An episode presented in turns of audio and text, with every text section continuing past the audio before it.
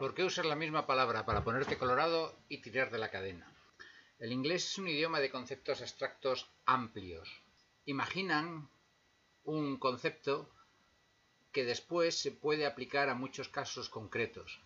Es por eso por lo que la misma palabra puede utilizarse para ideas aparentemente muy lejanas. Ayuda a aprender vocabulario más rápidamente y a pensar en inglés si descubres cuál es la unión, el vínculo entre los distintos significados. Así que cuando te encuentres palabras que con acepciones y con usos muy distintos, intenta imaginar qué es lo que hay en común entre todos y es más fácil que te aprendas todos los significados, no solamente uno. Vamos a ver algunos ejemplos.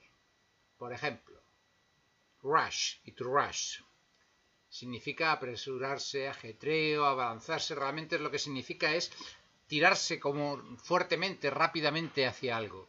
Por eso te vale para apresurarte, para ajetreo. Cuando tú rush somebody es que la agobias, dices, don't rush me, y es, eh, no me empujes. Sirve para agobiar, pero también rush es un subidón, es algo que de repente uf, sube fuerte. Por ejemplo, a rush of adrenaline. Y rush hour es la hora punta, porque es cuando todo el mundo rush, ¿eh? todo el mundo rushes out. O también es una locura que le da a la gente. El ejemplo clásico es de Gold Rush, cuando se fue todo el mundo a, a buscar oro. Pero en fin, cualquier una cosa que de repente le da por hacer eso a todo el mundo, pues sería un rush. Otro ejemplo, flash. Flash es una súbita descarga de algo.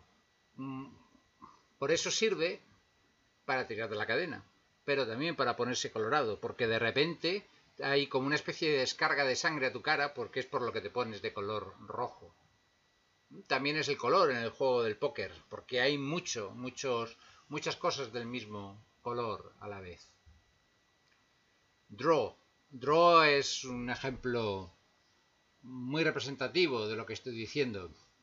To draw toda la vida te lo han dicho que es dibujar y probablemente dices draw, ¿no? Pues no, es draw y no solo es dibujar. Bueno, de hecho tampoco es realmente dibujar. Draw significa atraer hacia ti. En un lenguaje primitivo, como es el alemán primitivo, del que procede del inglés, estos conceptos amplios eran un poco como los indios. Entonces, draw es algo que no está cerca tuya y que se acerca a ti. Por eso es sacar. Por ejemplo, cuando tú desenfundas un arma o desenvainas una espada, la draw no estaba, no estaba en tu mano y la traes hacia tu mano, la acercas para usarla. O también cuando robas cartas de un mazo, robar es draw, la sacas hacia ti. Eh, también es aproximarse a un, cuando something es, draw something near you es que lo atraes, pero también se convierte en transitivo y cuando you draw near something es que tú te acercas al objeto. ¿eh? La idea es, acercarse. Por ejemplo, las cortinas cuando se corren las draw, porque atraes una cortina hacia la otra, las acercas. Mm, eh, ponerse ropa es draw on clothes, ¿eh? que es eso, acercarlas encima tuya. una calada de un, de un cigarrillo es a draw, porque claro, el humo lo atraes, lo sacas, lo sacas del cigarrillo y lo traes hacia ti. Mm, ya se ve menos claro, pero también lo es, que draw es empatar y es un empate. ¿eh? Hay que imaginarlo claro en un concepto guerrero, como eran estos pueblos germánicos de los que procede el idioma. Cuando dos bandos se, enfrentan, pero cuando, pero cuando ninguno llega a ganar, no llega a ocupar el territorio del otro, y al final se, cada uno vuelve a su territorio, es un draw, es un empate. Quizás se entiende aún mejor con el término militar withdraw, que es retirarse. Y es que eso, o sea, la gente que habías mandado al frente para enfrentarse a los otros, los vuelves a traer hacia tus líneas. O en el pensamiento de aquellos pueblos hacia su jefe o hacia más tarde hacia su rey, en fin. El caso es que vuelven a su sitio. ¿Y dibujar? Bueno, pues dibujar es una cosa más bien mental. Tú dibujas una casa y tienes una casa, que antes no estaba esa casa. La has atraído hacia ti, has conseguido que la casa exista ¿eh? en el cerca tuya, porque antes no se encontraba en el ambiente. Otro más, run, to run. To run toda la vida nos lo han presentado como correr, pero realmente sería extenderse en el tiempo o en el espacio. Estar en una longitud. Claro, cuando, la cuando corres, estás corriendo una longitud de, de espacio y estás sucesivamente en todo ello. Pero claro, también you run a company, y es que diriges una empresa. O run a simulacrum, y es que eh, an essay, que es que realizas un simulacro, a run, an experiment, y no es que lo estás, no estás corriendo el, experimento, pero estás estando presente o estás realizando todas las partes de, de, lo que tiene el experimento. Luego te estás extendiendo por todo eso o estás extendiéndote por toda la administración de tu empresa. The print run es la tirada de un libro o de un periódico. Y no es que esté ni el libro ni el periódico corriendo, pero que ocupa ese espacio. Si ocupa el espacio de 10.000 libros eh, puestos en línea, ¿veis? Eso es, eso es el run.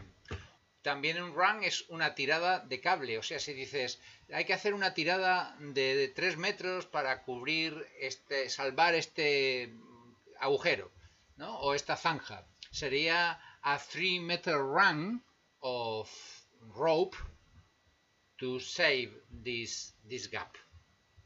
Y también lo podemos ver en run out of. When you run out of sugar es que te quedas sin azúcar. O sea, has estado teniendo azúcar durante todo este tiempo, el azúcar se ha extendido durante un tiempo hasta que te has ido fuera del tiempo en que lo tienes. Por tanto, lo dejas de tener. Otro ejemplo, fast. Fast siempre nos han dicho que es rápido, pero en realidad es intenso. O sea, fast es lo que estás haciendo haciéndolo más agudo. Claro, si lo que estás haciendo es moverte e intensificas ese moverte con el fast, pues te mueves más deprisa. Y la verdad es que el, significado que más ha pasado a todo y a, otros conceptos es ese de velocidad. el típico fast food o fast forward, etcétera, etcétera. Pero también aparecen otros significados que no tienen nada que ver con la, con la velocidad y sí probablemente con su quizás origen, porque fast también es ayuno y, eh, ayunar. ¿eh? Quizás esté relacionado con la sensación aguda de tener hambre aunque también era eh, en medio, ha pasado en el viejo inglés como estar de guardia o estar alerta. En fin, o también por la intensidad para tenerte de, de carácter, para tenerte que restringir cuando estás ayunando. En fin, mm, quizás hayan sido todas estas cosas, pero el asunto es que la intensidad se ve, por ejemplo, cuando estás fast asleep, que es estar profundamente dormido no estás fuertemente dormido. Y también cuando ves el verbo que deriva, que es to fasten, que es fasten your belt, your belt que lo dicen en los aviones, y es apriétate el, el cinturón. Porque es haz, el cinturón más intenso, más apretado. O en la expresión hard and fast, que significa inflexible, ¿eh? inamovible o en la, en, la expresión, el verbo to stand fast. To stand fast es poner los pies en, clavar los pies en la tierra y no moverte de lo que sea, hacer, hacer un, una resistencia a ser movido, sobre todo se utilizan cosas militares. O quizás aún más claro, cuando you hold something fast, hold fast to the rope, y es agarra fuertemente, o sea, sostente fuertemente a la, a la cuerda. ¿Eh? Ahí no hay nada de velocidad. Ahí es la cuestión de que el hold lo haces de manera intensa, lo haces fast. Y el último ejemplo es spring. Spring siempre lo conocemos como primavera, pero realmente sería más bien algo así como brotar o surgir.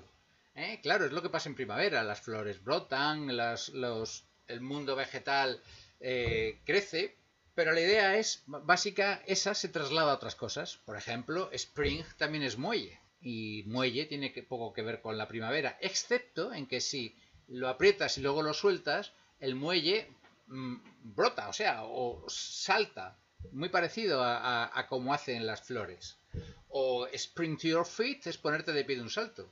Igual, estás tirado en el suelo y de repente como que surges. O que spring sea un manantial, porque el agua brota, mana desde dentro y de repente surge.